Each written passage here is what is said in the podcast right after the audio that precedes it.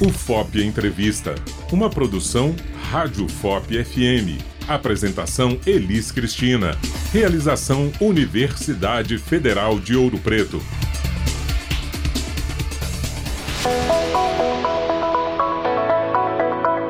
Olá, ouvintes da Rádio FOP. Começa agora mais uma edição do FOP Entrevista. E no programa de hoje, vamos falar sobre uma doença genética e hereditária que, segundo o Ministério da Saúde, é a condição de maior prevalência e incidência no mundo, anemia falciforme. Ainda segundo o órgão, no Brasil, entre 2014 e 2020, a média anual de novos casos de crianças diagnosticadas com a doença falciforme no Programa Nacional de Triagem Neonatal, que é o chamado teste do pezinho, foi de 1.087 casos, em uma incidência de cerca de 4 a cada 10 mil nascidos vivos. Atualmente, a estimativa é que há entre 60 e 100 mil pacientes com a doença no país.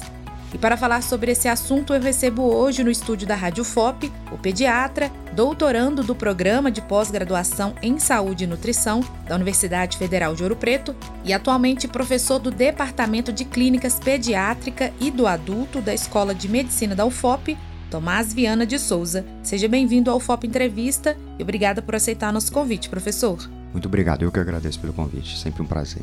Professor, o que é a anemia falciforme e o que causa essa doença? É, bom, a anemia falciforme é uma doença é, do sistema sanguíneo, então é, o que causa, na verdade, por ser hereditária e genética, são as combinações de dois genes, né? Gene do pai e gene da mãe que propicia o seu próprio filho ou filha a ter a doença. Então é importante dizer que a doença ela não é uma coisa que se pega ao longo da vida nem se desenvolve, ela ou eu nasço com a doença, ou eu nasço sem a doença. E a doença, professor, é considerada pelo Ministério da Saúde um problema de saúde pública aqui no Brasil, em razão da grande incidência que tem sobre a população preta, parda e mestiça. Quais são as causas dessa doença ser predominante nessa população?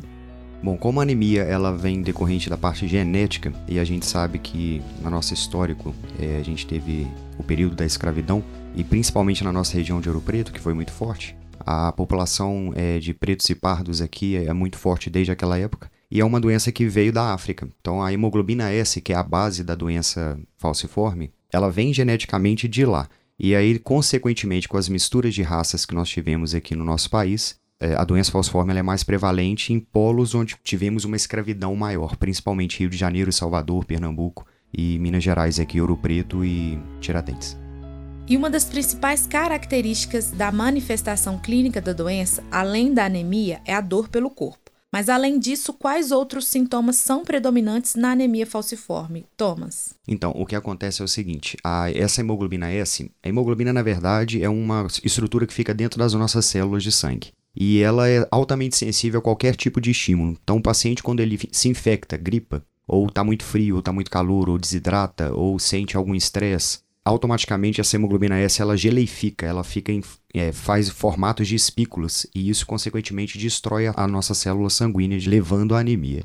A consequência de ter anemia, a partir de outros sintomas sem ser dor, é icterícia, que é a pele com um tom mais amarelado, o baço aumentado, o baço é uma estrutura, né, um órgão que a gente tem ao lado do estômago, dores pelo corpo, e aí dor pelo corpo não necessariamente em extremidades, só em, é, em perna, braço, porque a isquemia que acontece frente a essa fisiopatologia ela acontece muito nos ossos, principalmente nas articulações, por isso que a dor é o que mais chama atenção de sintomatologia.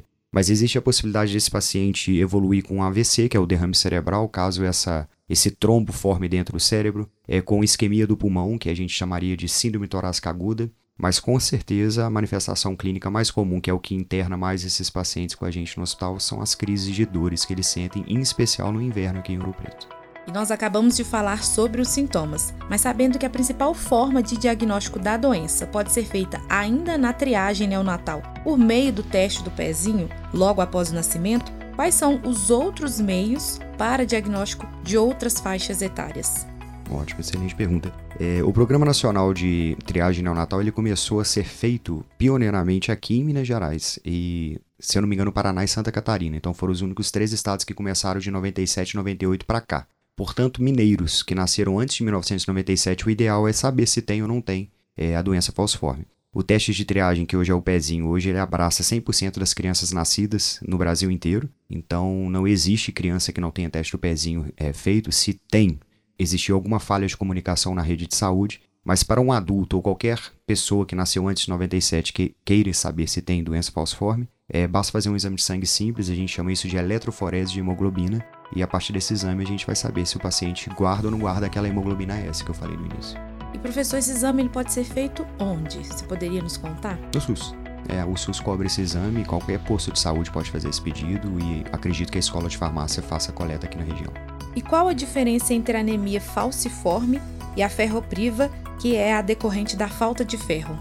Disparada anemia ferropriva é a anemia mais comum da, do mundo, né? É justamente por falta de ferro. Então, às vezes, pessoas que não comem carne é, e que não conseguem fazer a reposição adequada de ferro frente a um profissional específico, por exemplo, um nutricionista, é, crianças em sua fase de crescimento precisa de muito ferro para produzir novas hemácias, então se ela não tem um aporte de ferro adequado, consequentemente também vai ter uma anemia ferropriva. A gestante que está gerindo um bebê é, precisa aumentar o aporte de ferro, também tem a chance de evoluir com anemia ferropriva. O que eu quero dizer é que a anemia ferropriva é uma coisa que você pode evoluir pra, a qualquer momento na sua vida.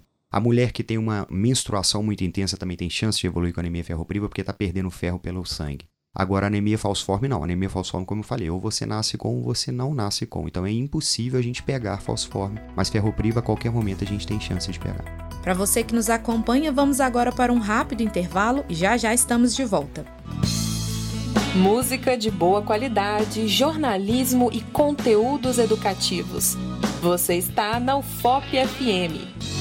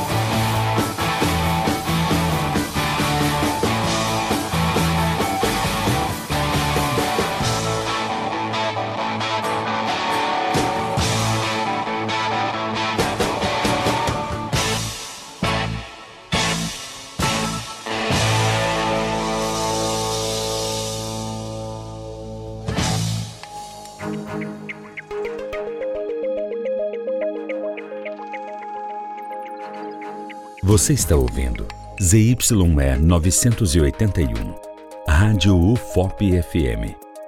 Frequência modulada em 103.5 MHz, canal 278. Emissora da Universidade Federal de Ouro Preto.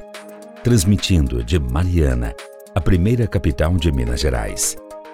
Na internet, radio.ufop.br. Ouvida em todos os lugares do mundo. Rádio UFOP FM 103.5. Junto com você.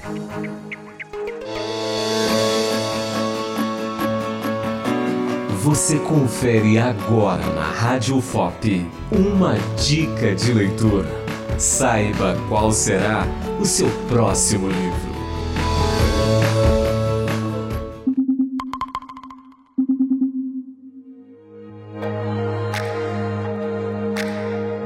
Zero ao infinito e além. Tudo o que você sempre quis saber sobre matemática e tinha vergonha de perguntar. É escrito pelo astrofísico Mike Goldsmith. A proposta deste livro é apresentar conceitos de matemática de maneira acessível e simples. Por exemplo, mostrar como usamos frações no nosso dia a dia ou como a produção de músicas precisa de matemática. De zero ao infinito e além está à venda na Amazon.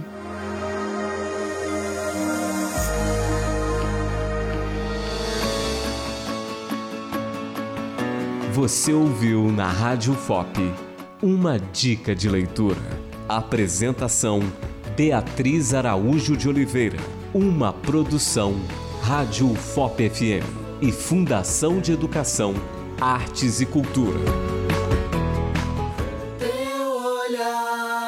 Quem é ela? Minha estação primeiro. Em teu olhar numa Belo Horizonte inteira. Quem é ela que tem pernas tão belas? Giro e roda, sai, salva de palmas pra ela. Ela, oh meu Deus, quem me dera se ela me olhasse de repente, sorriso enganava ela, ela descarpeteou porque a noite é curta, como se não soubesse que o amor machuca. Hoje o mundo não é tão fechado e cê segue incrível, oh, moreno, eu tenho sonho indefeitível, nós dois em casa num domingo. Ouvindo Teresa no som da cabeceira. Cê de calcinha, minha camisa da mangueira. Fotografia de um filme com estatueta. Que se quebrar a gente cola com beleza. Filosofia, kintsugi, japonês. É brasileira, poesia grega. Mineira quando dança, bate palma a roda inteira. É brasileira, morena mineira. Se eu sou mestre sala, vem cá ser porta-bandeira. Olhar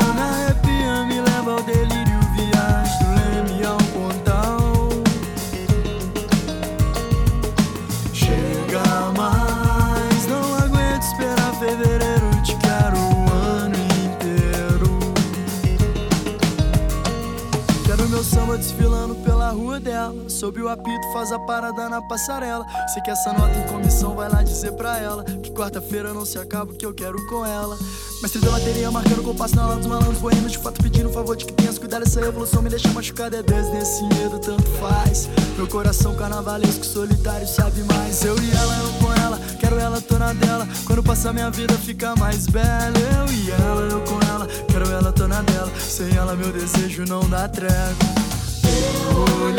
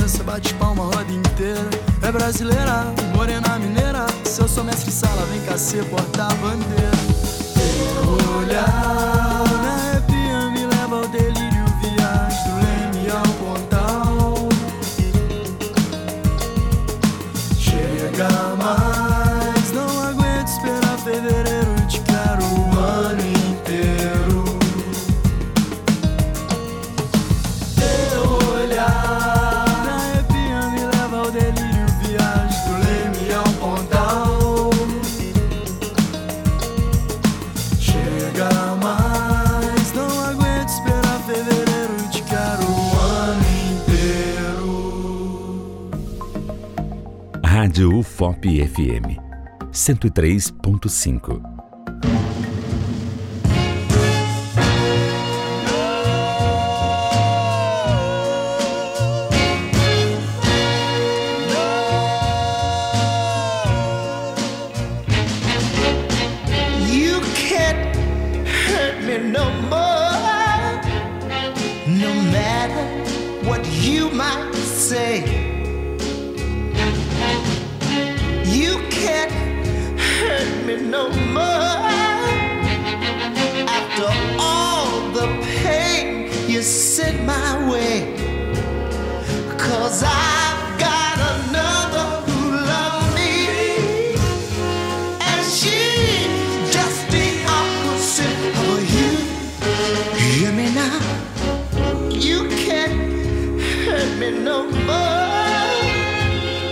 Cause it doesn't matter now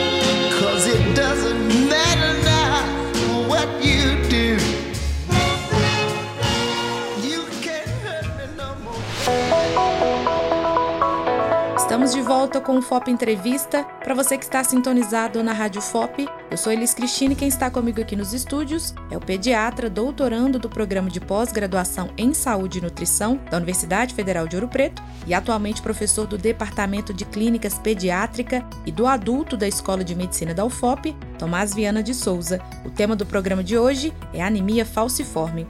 No bloco anterior, professor, nós entendemos o que é a doença, os sintomas e as formas de diagnóstico. Agora, quais são os passos seguintes após a descoberta da doença? É, como hoje né, a gente tem o teste de triagem com o teste do pezinho, é feito num órgão chamado NUPAD dentro da UFMG. E quando existe uma detecção de uma criança com alteração, é, normalmente eles entram em contato com um posto de saúde de referência. E se não entrar ou não conseguiu, a gente mesmo, né, como profissional, seja o médico da família e comunidade ou o pediatra, vai abrir o teste do pezinho e vai ver o resultado alterado. Em seguida, a gente faz um teste mais específico, que é esse que eu citei que o adulto pode fazer, eletroforese de hemoglobina, porque é ele que confirma de fato é, se o pezinho deu ou não deu alterado real. Depois que confirma o diagnóstico, a gente encaminha para o hemocentro. Então, normal, aqui em Minas Gerais, a gente chama de hemominas. No Rio de Janeiro, chama de hemorrio.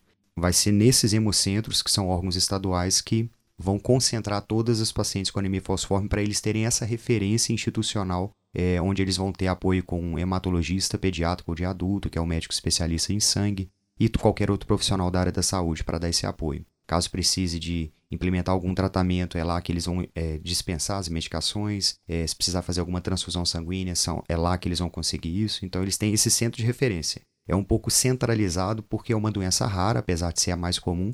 Então, eles conseguem ter um serviço de qualidade, inclusive, eu acho que de todos os órgãos públicos, o Minas, eu posso falar pelo nosso estado, talvez seja um dos mais é, que funcionam e é de graça, é gratuito, independente se tem ou não tem dinheiro, é tudo que concentra é lá. Então lá é, eles conseguem não só abraçar anemia falciforme, mas também outras doenças hematológicas e distúrbios de coagulação. E a partir daí a pessoa ela pode ter uma qualidade de vida normal, tranquila, mesmo com a doença? Desde que o diagnóstico seja feito precoce, né? Por isso que o teste de triagem do pezinho tem uma dessas doenças, que é o teste da doença falciforme. Como antigamente não existia o teste, é, muitos pacientes ficavam sentindo dor e sem saber o que realmente tinha.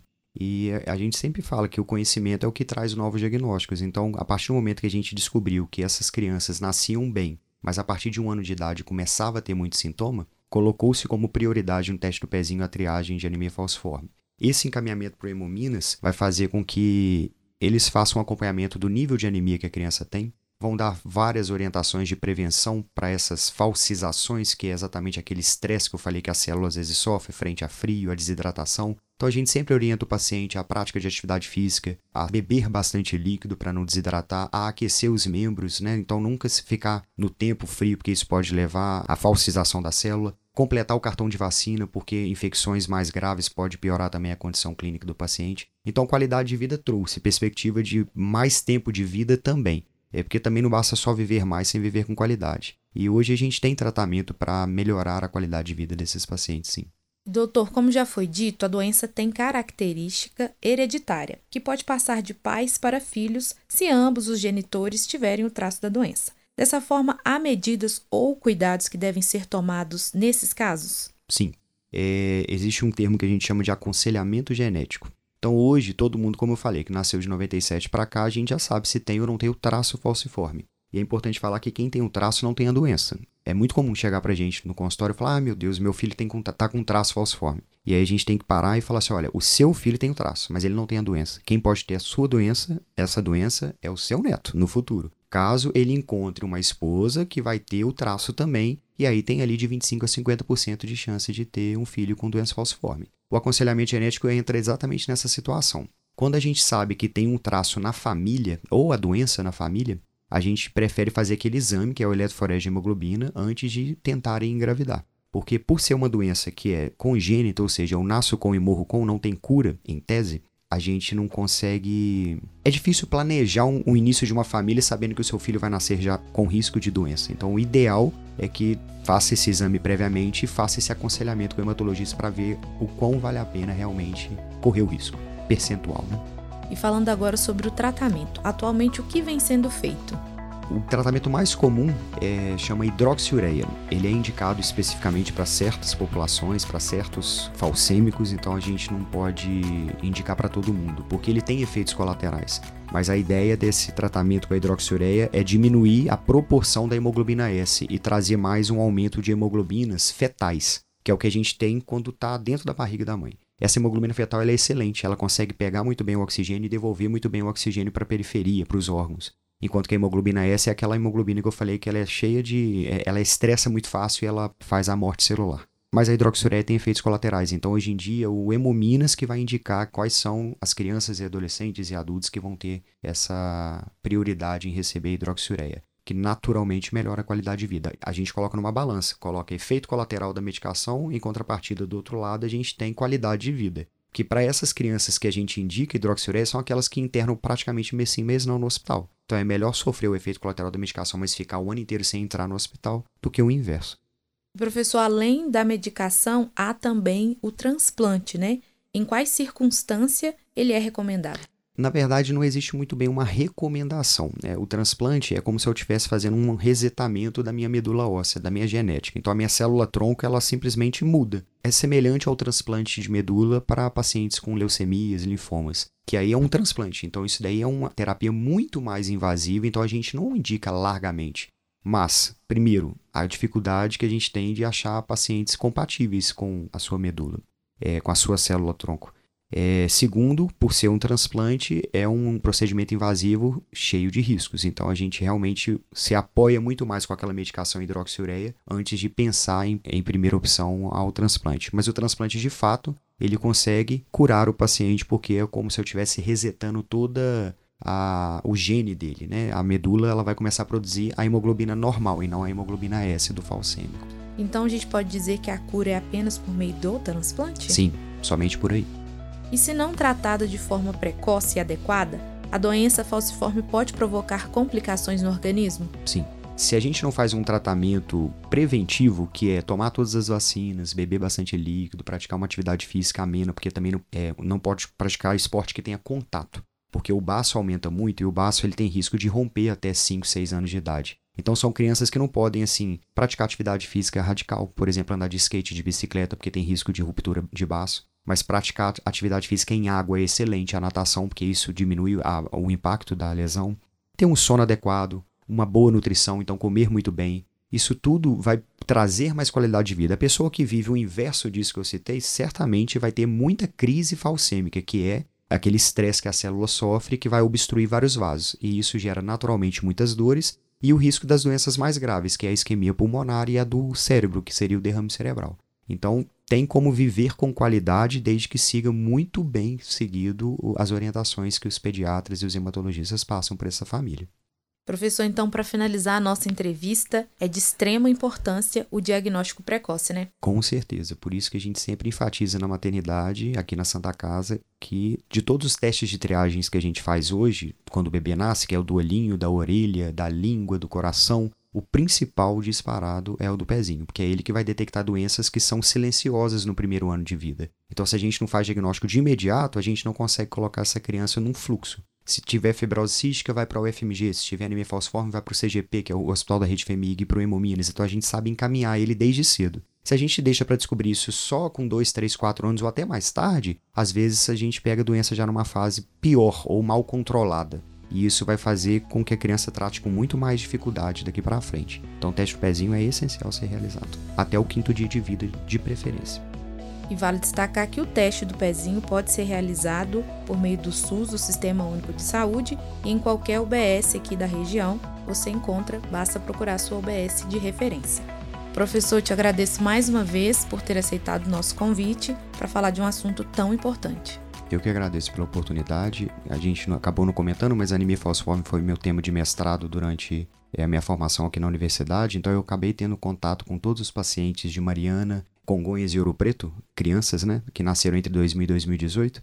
E a gente teve a oportunidade de estar tá próximo dessas famílias e ver o quão sofrido é a doença. Então, voltando a enfatizar aquela fala anterior, teste do pezinho ele tem que ser é direito, é, é, obrigação da família e é direito da criança. Então a gente tem que procurar pelos nossos direitos nessas horas e como você falou, todo posto de saúde ele pode encaminhar para fazer a realização do teste do pezinho, seja no posto, mas em geral é feito na policlínica aqui na cidade. E outra, qualquer laboratório particular também pode fazer essa, esse teste. Então basta tirar um pouquinho de sangue da criança que é o suficiente para salvar muita qualidade de vida pela frente. Obrigado. Obrigada a você, professor. Chegamos ao fim de mais um FOP Entrevista. Eu sou Elis Cristina e te convido a ficar por dentro dessa e de todas as nossas produções pelo site radio.fop.br e também pelas redes sociais. No Instagram é só procurar por Rádio FOP. Já nos principais tocadores de áudio, basta procurar por o FOPcast. A produção deste episódio é de Pedro Nunes, a edição e sonoplastia de Cimei Gonderim. Realização: Universidade Federal de Ouro Preto e Fundac, Fundação de Educação, Artes e Cultura até a próxima edição.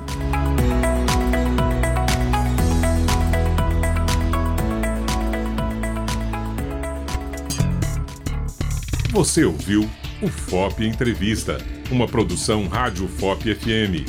Apresentação: Elis Cristina. Realização: Universidade Federal de Ouro Preto.